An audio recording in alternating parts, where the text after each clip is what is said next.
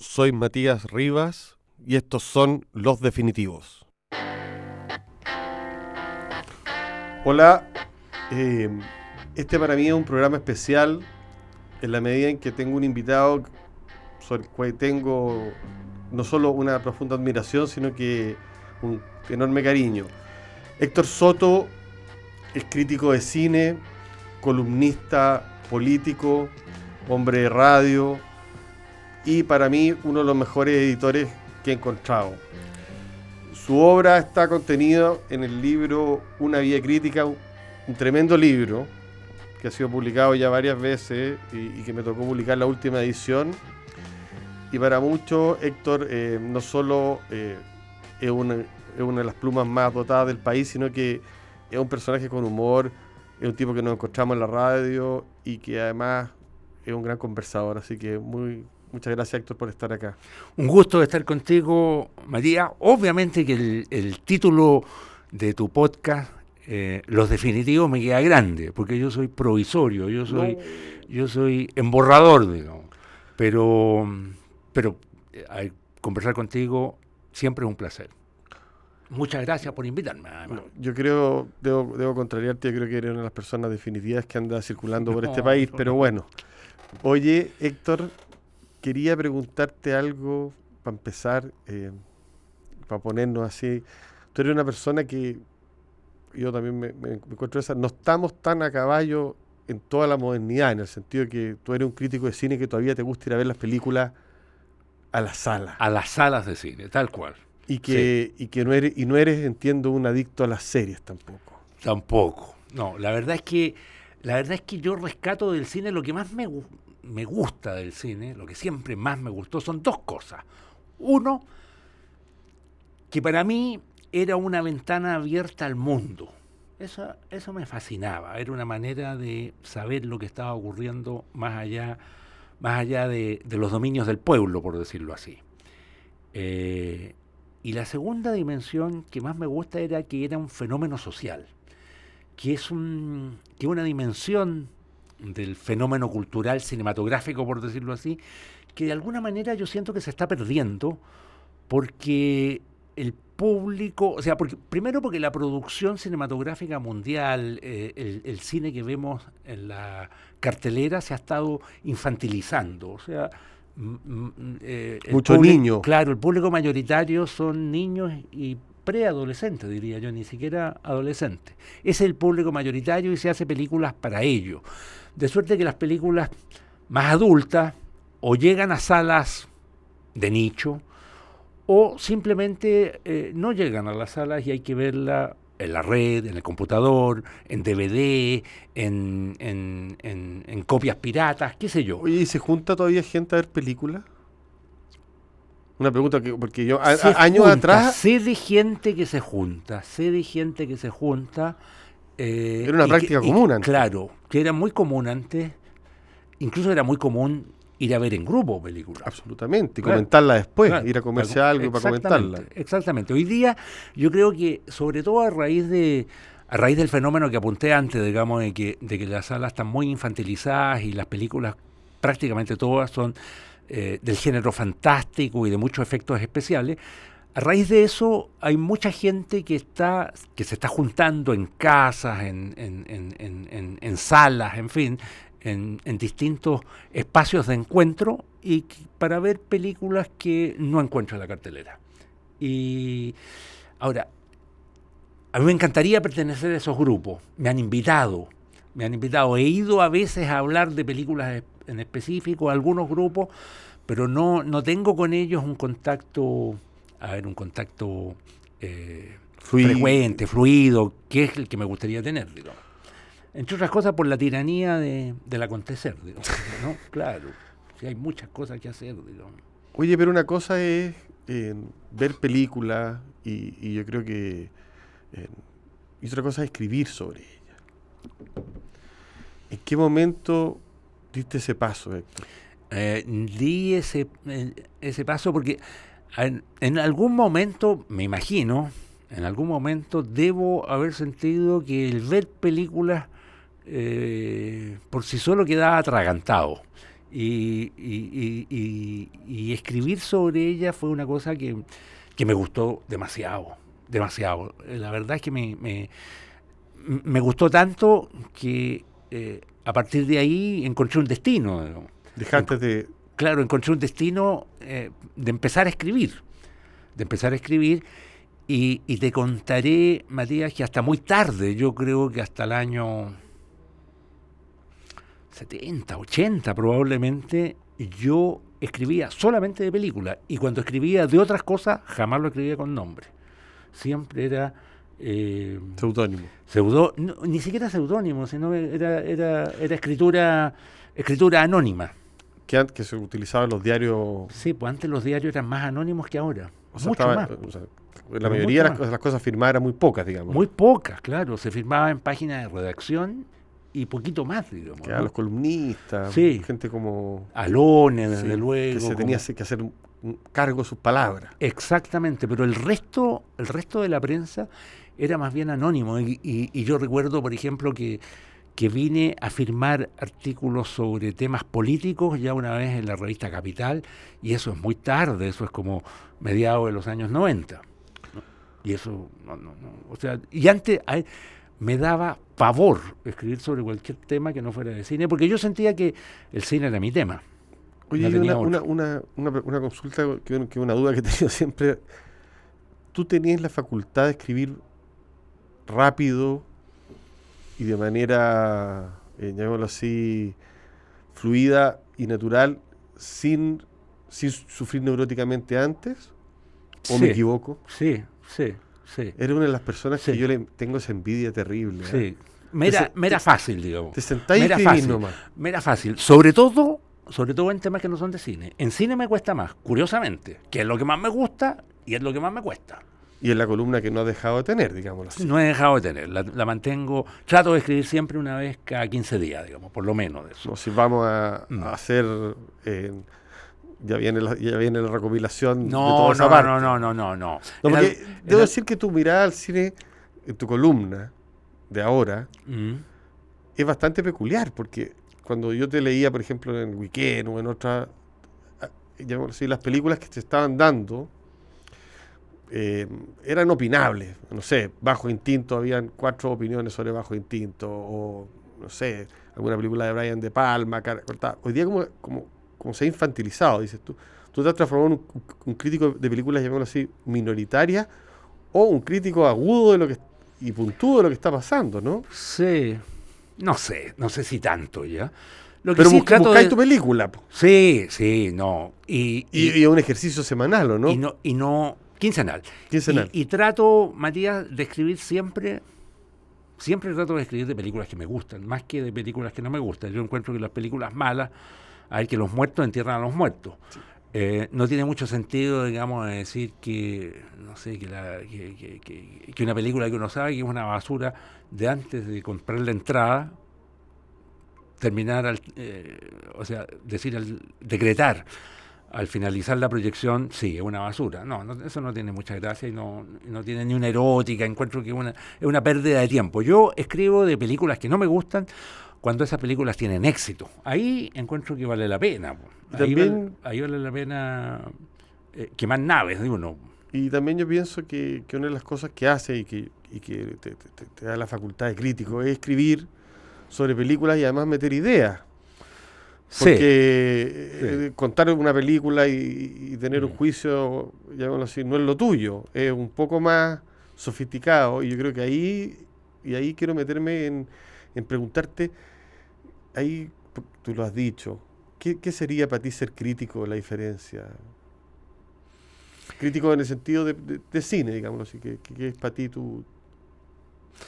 L- La, la función que yo siento es entusiasmar primero al público, a mis lectores, digamos. Son pocos, pero, eh, pero No, trato, te- trato de mantener, trato de mantener la, la- la llama encendida porque realmente creo que el cine, eh, a pesar de todo, sigue siendo un fenómeno cultural tremendamente apasionante. Eh, trato de establecer conexiones entre distintas películas y en lo posible entre el cine y otras expresiones de la cultura, del arte. Eh, eso es lo que me mueve. Me mueve, me mueve, me mueve tratar de, tratar de leer un poquito más, más, más abajo de la superficie. Yo creo que eso no siempre uno lo logra, pero, pero, pero creo que el crítico no tiene que renunciar a eso. ¿Y eres un lector de otros críticos? Soy un lector de otros críticos.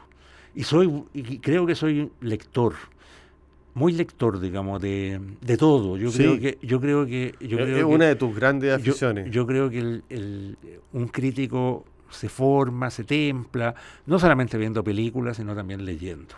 Y tú además lees novelas. Sí. Lees libros de política. Reconozco que estoy medio malo para, para leer novelas en el último, los últimos meses. Ah, pero, pero no, soy un lector de novela y tengo una enorme, tremenda gratitud con, la novela como género. Eh, desde la novela clásica del siglo XIX hasta, no, no sé, la novela contemporánea. Yo soy muy lector de, de, de, novelas, de novelas incluso que a veces están... Eh, no sé si entre las más leídas de, semana a semana, pero sí novelas que, que, también, que también aparecen en los rankings. Sí. Es que te apasiona la actualidad también. Me apasiona la actualidad, sí, tal cual. Y, yo te he visto que también te apasiona discutir. Un poco, un poco, sí. Te iba, a preguntar sobre eso, porque no es, no es fácil discutir porque hoy día el tono está muy alto en la discusión. Entonces, yo, yo que, bueno, te conozco, nos conocemos hace años, sé que lo tuyo no, no son los gritos, digámoslo así. Muy por el contrario, es otro tipo de, discusión. Pero me, me, gusta eh, me gusta el humor que sale cuando, cuando disiente.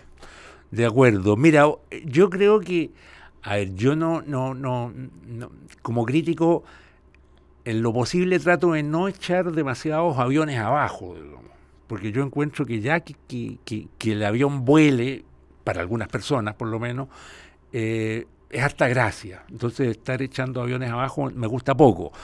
Pero, pero hay veces, digamos, todo tiene su límite. uno, uno podrá ser muy, muy comedido, muy condescendiente, pero, pero ya cuando te empiezan a decir que, que películas que son eh, Malitas son geniales. Claro, o cuando se le empiezan a aplicar subsidios, digamos, a, a la producción chilena por, por, por, ser chilena nomás. No, pues no me. Ahí, me revela. Bien, llamémoslo así, franco. Sí. Como, crítico Con, con, lo que es el cine chileno. Con lo que es el cine chileno. Fíjate que con lo que es el cine chileno, yo tengo, por un lado, una satisfacción, que es de no haberme no haberme entregado a, esa política generalizada de subsidio, digamos, que, hay que hay que subsidiar a las películas chilenas. Darle una manito. Claro, darles una manito, ponerle una estrellita más o dos estrellitas más, digamos, por el hecho de ser chileno. Hay esfuerzo ahí. Hay un texto de Borges, eh, Matías, que es maravilloso, donde él dice que no hay que, no hay que celebrar la, la, la, mediocridad por el hecho de ser eh, nacional. nacional. Y dice, y, tiene una frase que es maravillosa, dice, no, yo no admiro, digamos, a la gente que, que, duerme por la patria, o sea, que se aburre, que se aburre viendo productos nacionales. Yo tengo esa satisfacción, digamos, de no haberme prestado para eso. Yo las películas chilenas no las no, les exijo ni mucho más ni mucho menos de lo que le exijo al resto de las películas. Pero al mismo tiempo, mira lo que te voy a decir, siento tener una deuda muy importante porque yo creo que, que, debí haberle, haber tomado más en serio el cine chileno. Haber tomado más en serio el cine chileno significa, no sé, tratar de ver más, de rever más, de pensarlo más. Eh, entre otras cosas, digamos, porque, a ver, la primera, el primer grupo de pertenencia de un crítico es la producción del país, del pueblo que lo rodea, digamos, ¿no? Y, yo siento que esa parte la tomé poco en serio y, y yo creo que es un error eso.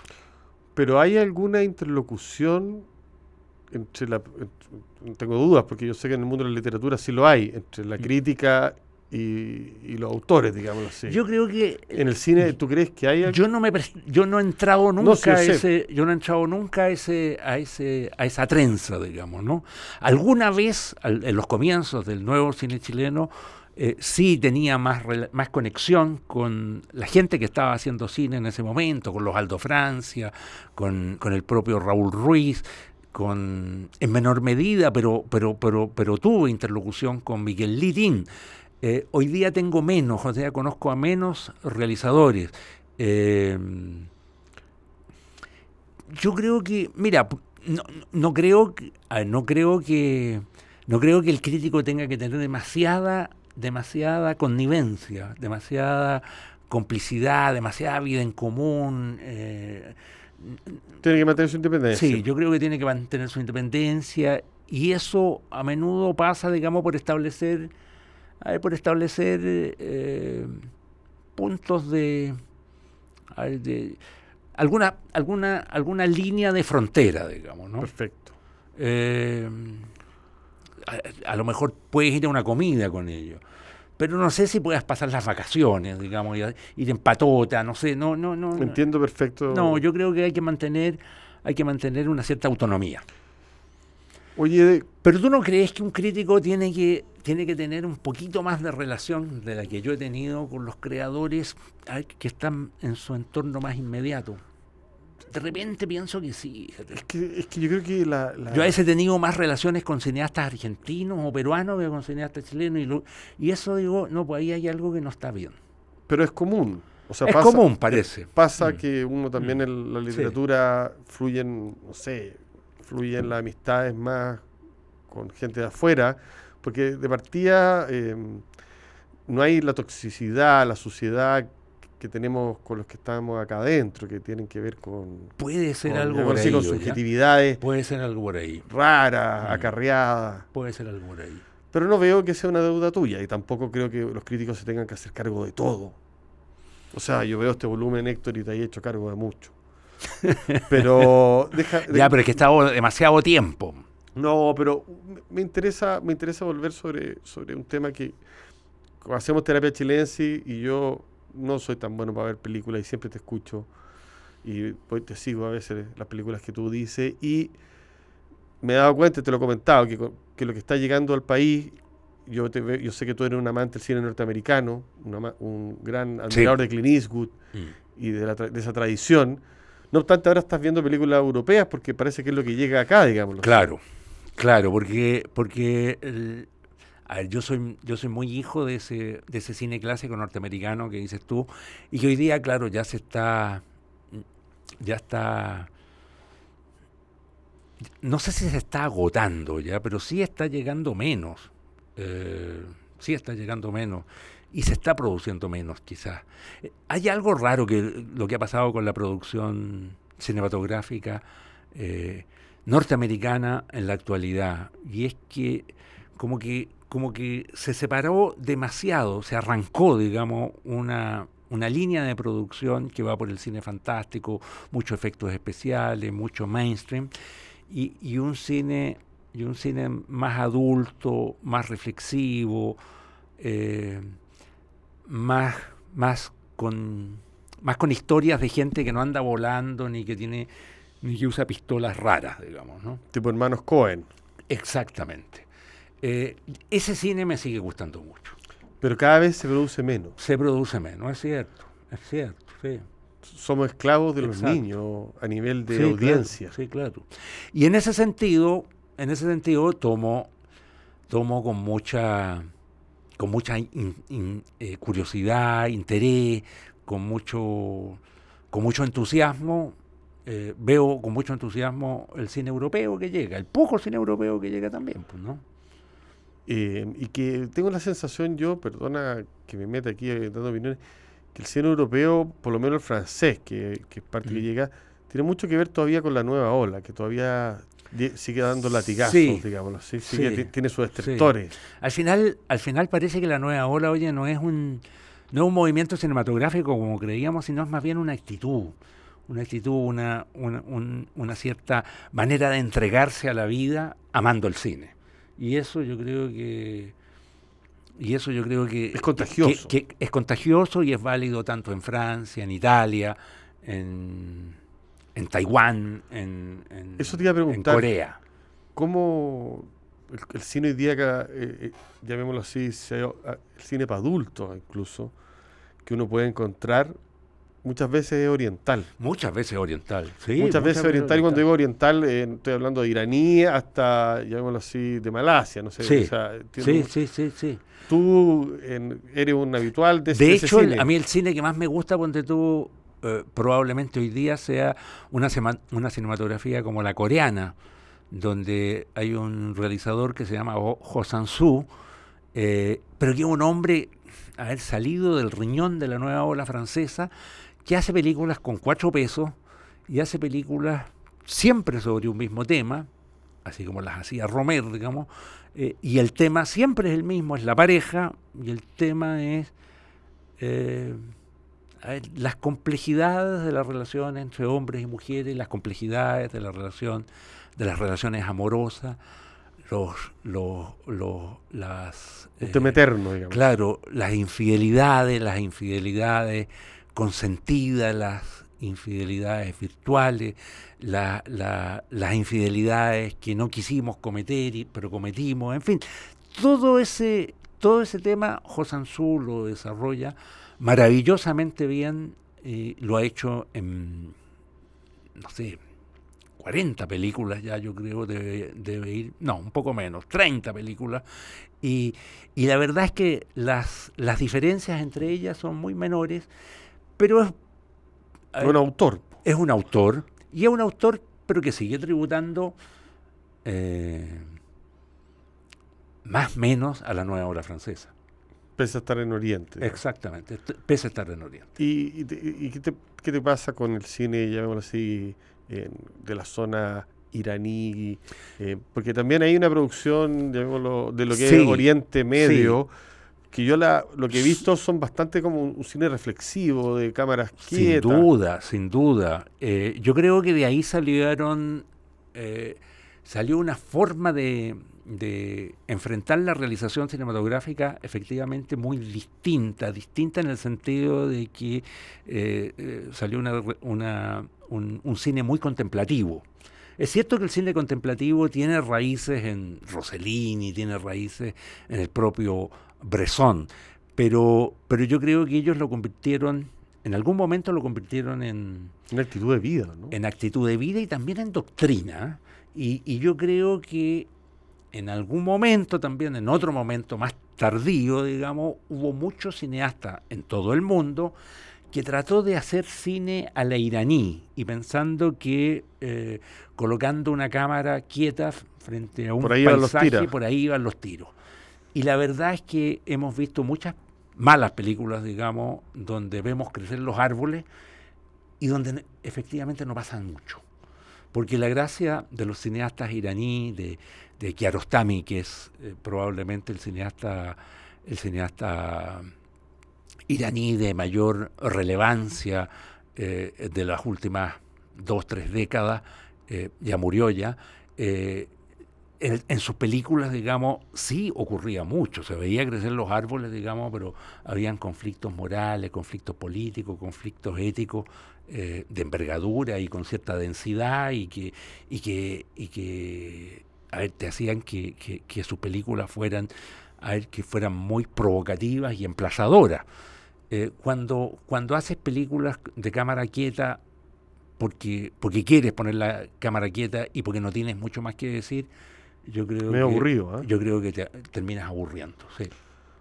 Nunca te he escuchado, por ignorancia, porque quizás no te he puesto atención, en opiniones sobre este personaje, Lars von Trier, sobre todo Dogma, todo lo que fue eso, que, es el contrario de la. Me, estoy claro. que es el contrario de la cámara quieta, es, claro. la, la furia, es la. Bueno, eh, eh, Lars von Trier tiene la gracia, oye, de haber, de haber participado de un, de un movimiento, de un movimiento muy doctrinario, digamos, que era Dogma y él tiene la gracia de haberse salido de ese movimiento y haber vulnerado una a una las 10 las diez prescripciones que él tenía al... Y yo encuentro que eso es un mérito, digamos, porque un cineasta, la verdad es que siempre tiene que estar traspasando fronteras y un, cineasta no puede casarse con una receta para siempre. Eh, y, menos todavía convertirla convertirla en, en, prescripción, en normativa. Eh, yo creo que Lars von Trier ha seguido, tiene una, una, filmografía que para mi gusto es irregular. Eh, yo sé que hay, hay, críticos que se cortan las venas por sus películas. Eh, yo me cortaría las venas por alguna. Lo encuentro interesante, lo encuentro provocativo, pero hay algunas películas suyas que me dicen bastante poco. no me dijo mucho Anticristo.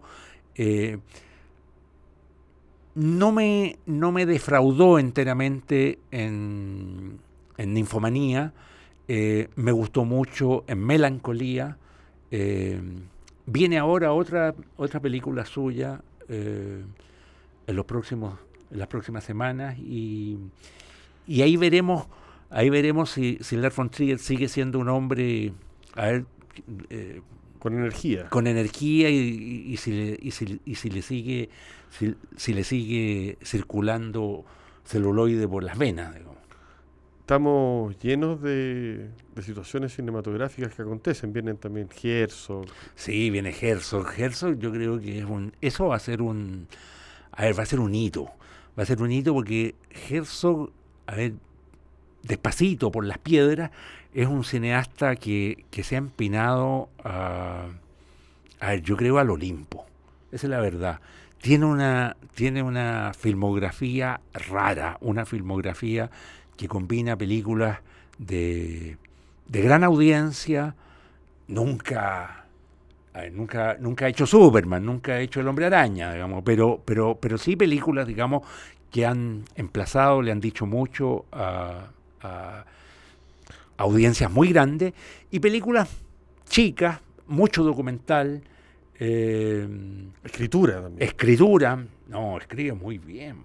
No, un tipo con una cabeza, con una cabeza envidiable, encuentro yo. Y también pasó el otro suceso con el cual vamos a tener que cerrar esto, que podría ser una conversación que a mí me gustaría que fuera eterna, eh, y que me encantó que no te haya gustado tanto la película de Orson Welles. La última. Sí, no me gustó tanto, ¿ya? No me gustó tanto. Mira, la verdad, Matías, es que a mí Orson Welles es un cineasta que yo le tengo profunda admiración. Es que imposible no tenérsela. Pero no le tengo mucho cariño. Ese es mi problema. Eh, eh, cuando dicen que Citizen Kane es la mejor película jamás filmada, yo digo, sí, puede ser una obra grandiosa. Pero, es, pero, pero, pero si así fuera el cine, a mí no me gustaría tanto el cine. Digamos, porque es una película que emocionalmente me deja me deja completamente al margen. ¿Y la última película que viste que emocionalmente te dejó Lona? ¿Te acordáis o no? ¿Aquí Kaurismaki algo por ahí? Yo creo que de las películas que más me han golpeado en los últimos tiempos sería, sería alguna de Clint Eastwood. Eh, yo te diría eh, eh, esta película del aterrizaje en el Jackson, ponte tú, Sully, que me encantó. Yo diría que Silencio de Scorsese. de Scorsese. Sí, esa también es una película que me, que me dio en los cachos. Oye, Héctor, ha sido un placer conversar contigo y... Muchas gracias, Matías. Muchas gracias, Matías. Te juro que lo pasé muy bien. Yo también. Muy amable, muy gentil. Un placer tener a Héctor Soto, un gran crítico, un escritor y además una persona encantadora. Así que nos vemos en el próximo programa de Los Definitivos.